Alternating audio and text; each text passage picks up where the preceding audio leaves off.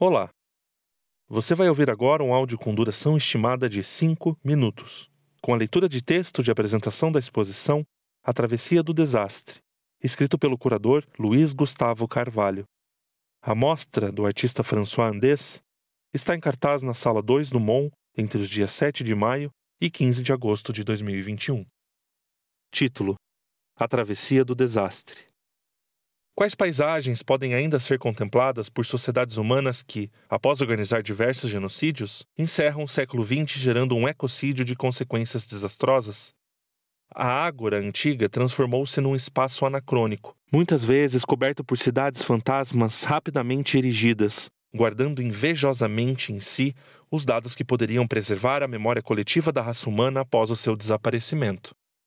A Travessia do Desastre apresenta um conjunto de obras que questiona a evolução das relações mantidas entre o homem e a natureza, a partir de um diálogo artístico-curatorial que descobre novas paisagens e revisita a história durante diversos períodos de residência artística no Vietnã, Camboja, Coreia do Sul e Brasil, entre 2016 e 2020.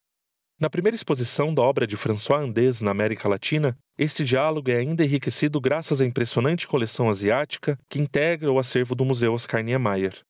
Dando continuidade à extensa lista de artistas como Paul Gauguin, Pablo Picasso ou Max Ernst, que se encantou com a riqueza e complexidade de coisas produzidas fora de critérios estéticos europeus, o olhar sensível de François Andes reage às obras oriundas de diversos períodos históricos e diferentes culturas do continente asiático das esculturas da dinastia Wei do norte às paisagens chinesas da dinastia Qing, dos leques japoneses às esculturas de deusas mães, figuras centrais nas cosmogonias hindus e vietnamitas. Passagem entre o reino da vida e da morte, do velho ao novo mundo, território de exploração infinita, muitas vezes carregando em si a origem da vida e podendo penetrar os mais inóspitos territórios, as paisagens fluviais e florestais da presente exposição incitam-nos a uma reflexão sobre as zonas fronteiriças entre os territórios selvagens e os espaços civilizados. Reino privilegiado de Artemis na cultura grega, Oxum na cultura iorubá e das deusas mães no Vietnã.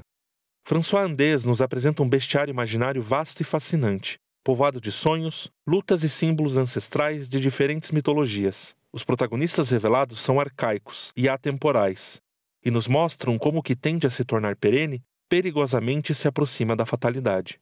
Esses monstros e deuses de uma animalidade humanizada estão prontos para a guerra, para o espanto, para o silêncio e também para o amor. São metamorfoses reveladoras de desejos e ansiedades. O artista obriga-nos a olhar ao nosso redor e a encarar os seres que pululam nos bares, casernas, ministérios, bordéis reuniões executivas e palanques políticos.